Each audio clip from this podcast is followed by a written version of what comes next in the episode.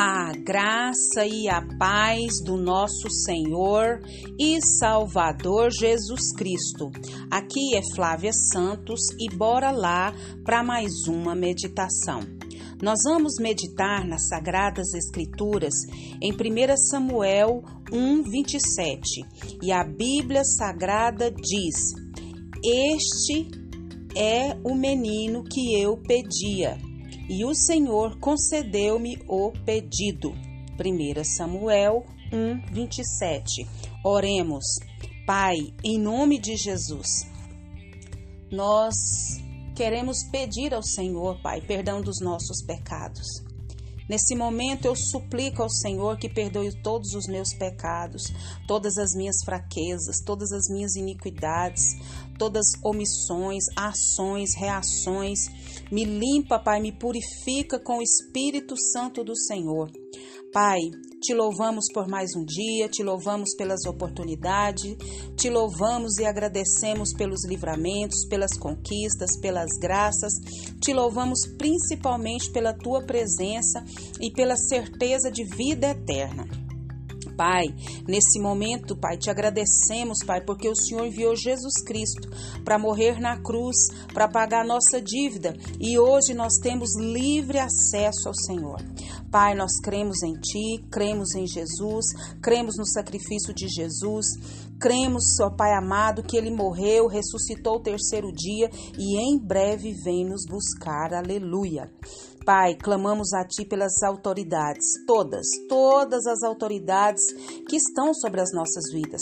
Sabemos que elas foram constituídas pelo Senhor que elas, Pai, cada uma delas venham ser alcançadas pelo Senhor, libertas das trevas para a tua gloriosa luz, que elas venham ter um encontro real, dê sabedoria, dê entendimento e que nenhuma delas, Pai amado, possa, Senhor amado, exercer a sua função, Pai amado, de maneira, Senhor amado, que não agrade o teu coração. Pai eterno, nós clamamos porque cremos no agir do Senhor. Vá de encontro ao presidente da República, vá de encontro a todas as autoridades governamentais sobre as nossas vidas. Nós clamamos a Ti nessa hora, Pai e já te agradecemos.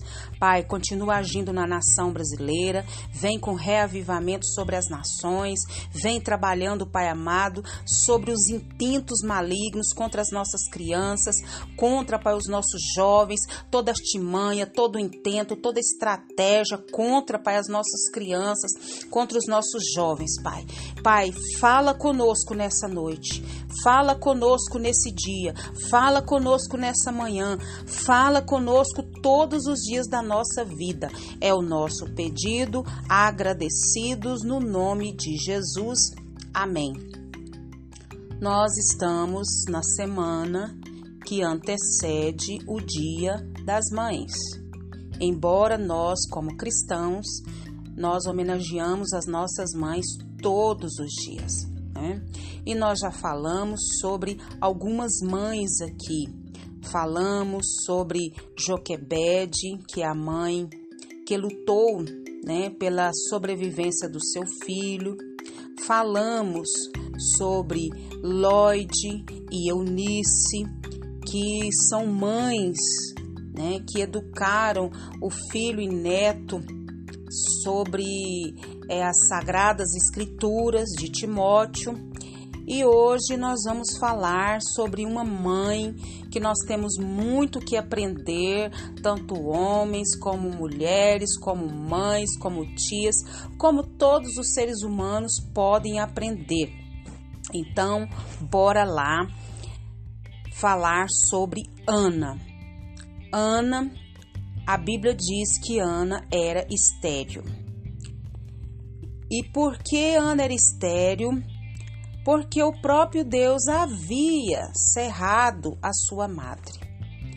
No seu tempo, esse era um problema dolorosíssimo que trazia muitas estigmas para a vida das mulheres que não tinham filhos. Hoje é o contrário, né? As mulheres hoje, mulheres bem resolvidas, mulheres que têm condições financeiras, mulheres que têm todo um aparato, hoje elas não querem, né? e a sociedade hoje também é diferente da sociedade do tempo de Ana. E Ana ainda teve que enfrentar a zobaria de sua rival. E para não para completar ainda a incredulidade do seu marido e parcelar o pacote a censura do sacerdote.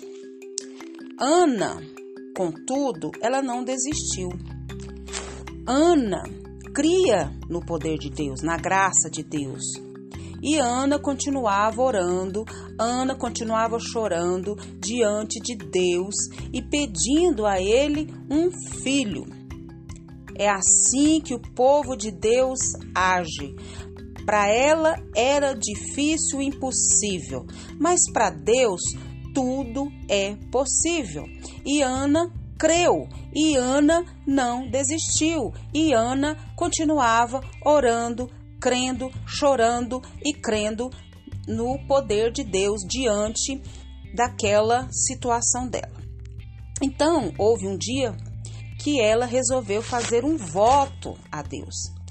E o voto dela era o seguinte: que se Deus lhe desse um filho, ela o devolveria para o Senhor por todos os dias da sua vida.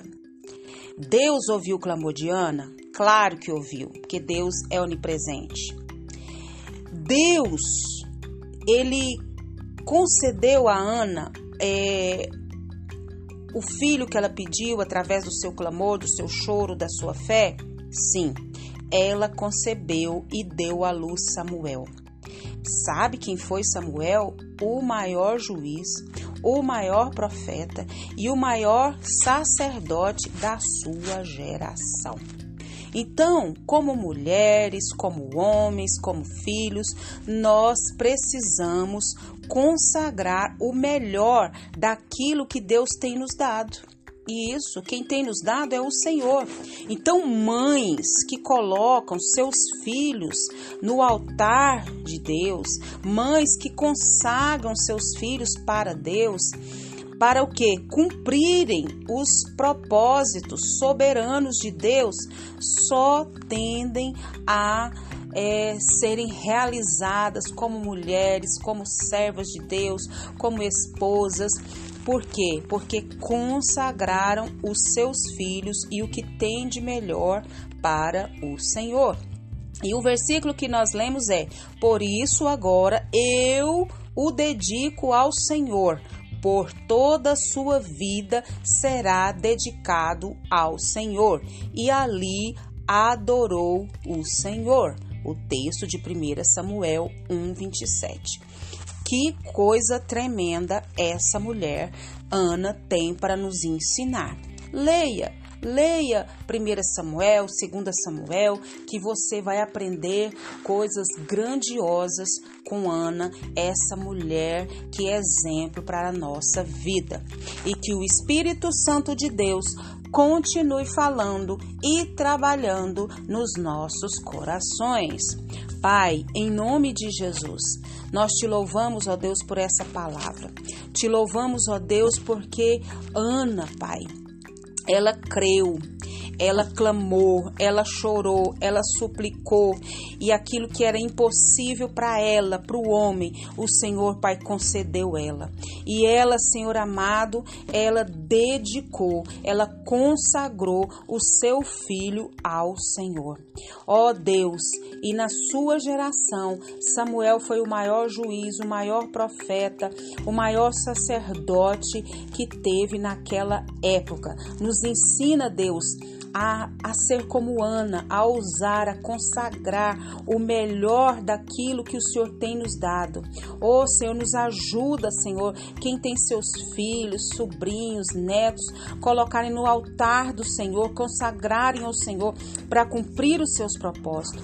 Deus continua renovando as forças de cada mãe, continua dando sabedoria, continua dando entendimento, continua dando discernimento, dando sabedoria como lidar com os filhos, sabedoria para lidar com o esposo sabedoria para lidar com o trabalho, com o ministério, com as dificuldades do dia a dia, porque o maior presente que cada mãe pode receber, Pai, é a tua graça, é a tua presença de maneira sobrenatural.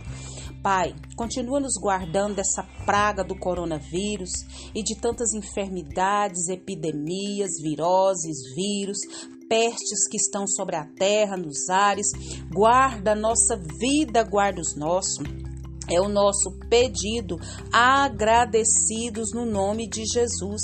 Leia a Bíblia, leia a Bíblia e faça oração se você quiser crescer, pois quem não ore e a Bíblia não lê, diminuirá, perecerá e não resistirá. Um abraço e até a próxima, querendo bom Deus. A mulher que teme ao Senhor, essa será louvada. Parabéns para todas as mães.